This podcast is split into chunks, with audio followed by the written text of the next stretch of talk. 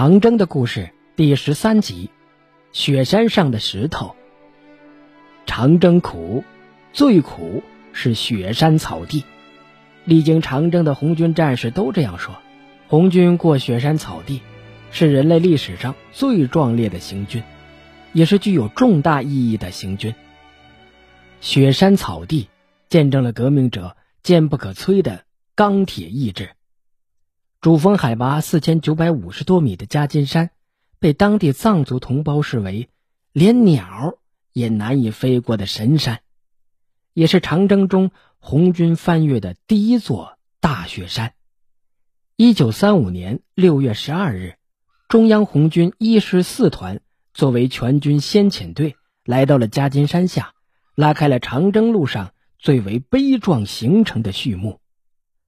那是革命理想高于天的年代，任何困难都吓不倒英勇的工农红军。这支革命铁流从来就是不可阻挡的。到了北上抗击日寇，红军队伍开始翻越终年积雪的夹金山了。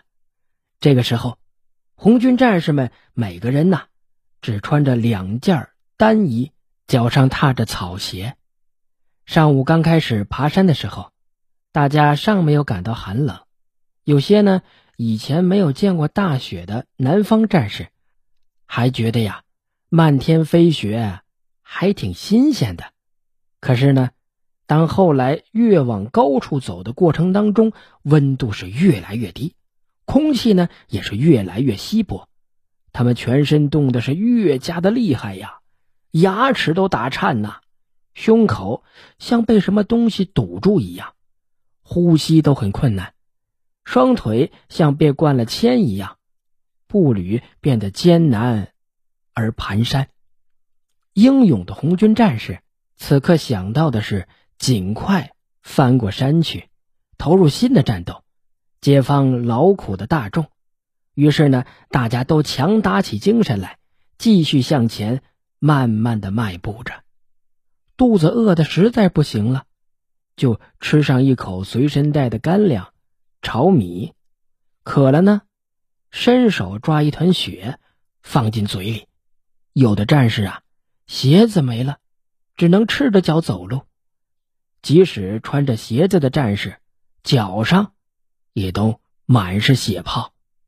身体强壮的战士面色也渐渐变得苍白了，身体单薄的战士简直如同一副皮包骨。摇摇晃晃，极度寒冷是雪山上的最大的问题。